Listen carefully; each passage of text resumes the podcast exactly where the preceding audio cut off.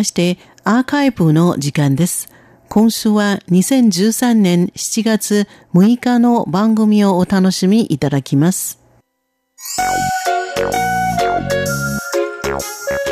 リスナーの皆様、いかがお過ごしでしょうか？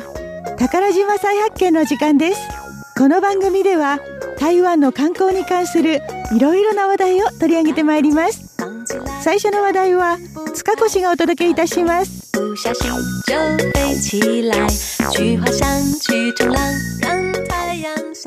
本格的な夏を迎えた台湾。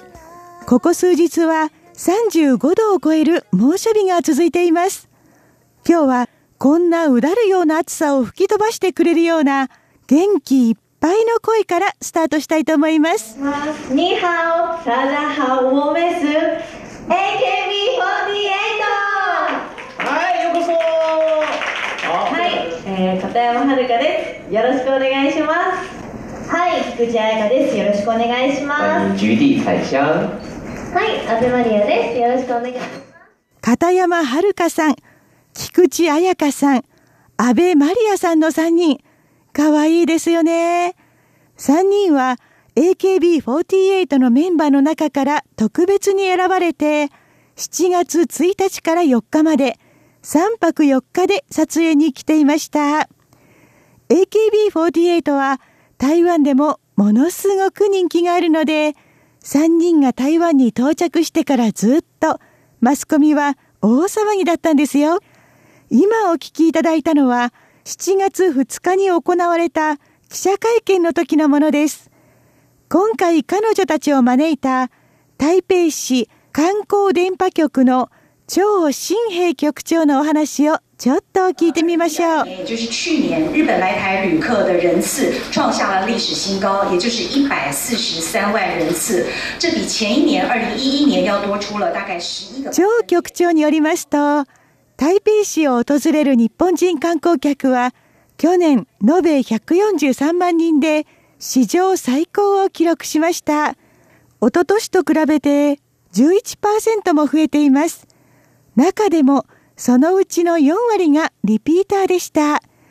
台北市ではこうやって何度も台北に遊びに来てくれる人をもっと増やしたいと考えて日本向けに1時間の旅行番組を作ることを決めました。ということです。番組では3人が台北市が誇る101の魅力的なスポットを紹介するそうです。全体的には大きく分けて3つのテーマに分かれているそうで、それぞれ故郷のような暖かさ、綺麗になれる、グルメだということです。さて、こうなりますと気になるのが3人が出演する旅行番組ですよね。この番組、タイトルは AKB48 の悠々台北というそうです。悠々というのは悠々自適の悠、遊ぶと書きます。悠々というのは台北市民にとってとっても馴染みのある言葉なんですよ。台北市で広く使われているタッチゴーの IC カードが悠々カードという名前なんです。台北市民の通勤通学の足 MRT 台北新交通システムやバスに乗る時のチケットとして使うものなんですけれども買い物や食事などいろんなことにも使える便利なプリペイドカードです。今回3人はかなりのハードスケジュールで到着したその日からすぐにロケに入っていたんですけれども早速このカードを使ってレンタサイクルにトライ。台北の街をサイクリングしました。片山遥さんがその時の感想を話してくれています。昨日あのロケで EU カードを使って、あの自転車に乗ったんですけど、あの前日本にもあのがあったんですけど、最近は日本にもなくなっちゃって。ね昔あったよねあったんですけどそうあれすごい便利だなって思ってたんですけどまさかこの台北にあるとは思ってなくてで久々に乗ったんですけどもう本当楽しくて3人であのロケが終わった後キャッキャしながら自転車こいでてすごい楽しかったです。はい。片山遥さんが話していたのは、台北市の公共レンタサイクル U バイクです。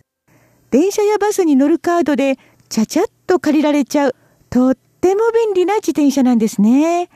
MRT の駅とか観光スポットとか、ツーリストにも使いやすい場所にレンタルステーションがあるので、一味違った台北を味わうのにはもってこいの交通手段です。それから3人は着いたその日にナイトマーケットにも行ったそうです。3人が行ったのは台北市でも有数の観光ナイトマーケット、城下街というところです。えちょっと難しい漢字を書きますね。え北条の大地という時の城、山水の川、市街地の街で城下街です。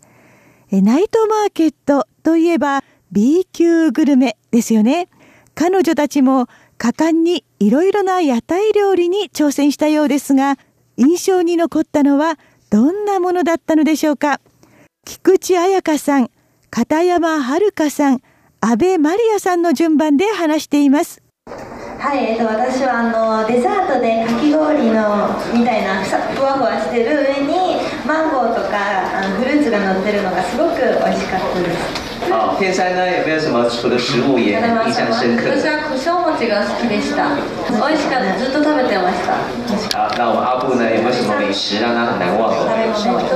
薬膳スープってあったんですけど、すごい独特な味だったんですけど、でもすごい健康に良さそうで、とても心が温まりました。菊池彩香さんはマンゴーかき氷と言っていました。ふわっとした氷と言っているのはミルクを練り込んだ甘い氷を使ったかき氷です。雪みたいなので、雪の花の氷と書いて、シュエホアピンと呼ばれているものです。普通のかき氷よりも甘くて、まろやかで、甘いものが好きな人にはぴったりの冷たいデザートです。それから片山遥さんは、胡椒餅と言っていました。塩胡椒の胡椒にお餅と書きます。名前にお餅という字がついていますけど、どちらかというと、かまど焼きパンみたいなものをイメージしていただいた方が近いと思います。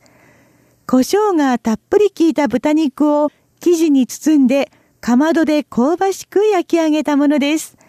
一度食べると癖になる美味しさなんですよ。安倍マリアさんが言っていた薬膳スープは漢方薬をたっぷり使ったスープでスペアリブを煮込んだものです。彼女が言っていたように確かに味はちょっと微妙なんですけれども美容効果があるようなので女性にとっては外せないセレクトと言えるかもしれません。綺麗になるということでは菊池彩香さんがナイトマーケットで伝統的な美容法にもチャレンジしたそうですよ。はい私はあの夜市がすごく楽しくて初めてあの糸を使った産毛取りを体験したんですけどすごくなんか本当になんか綺麗になった感じがしていい経験になりました糸を使って顔の産毛を取るという美容法は中国語では名誉挽回の番面接の面と書いて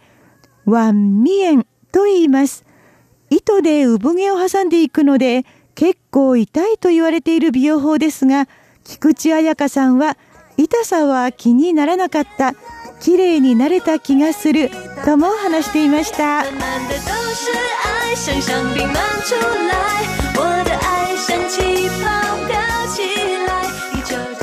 結構短い間に駆け足でいろいろな台北の魅力を体験した3人。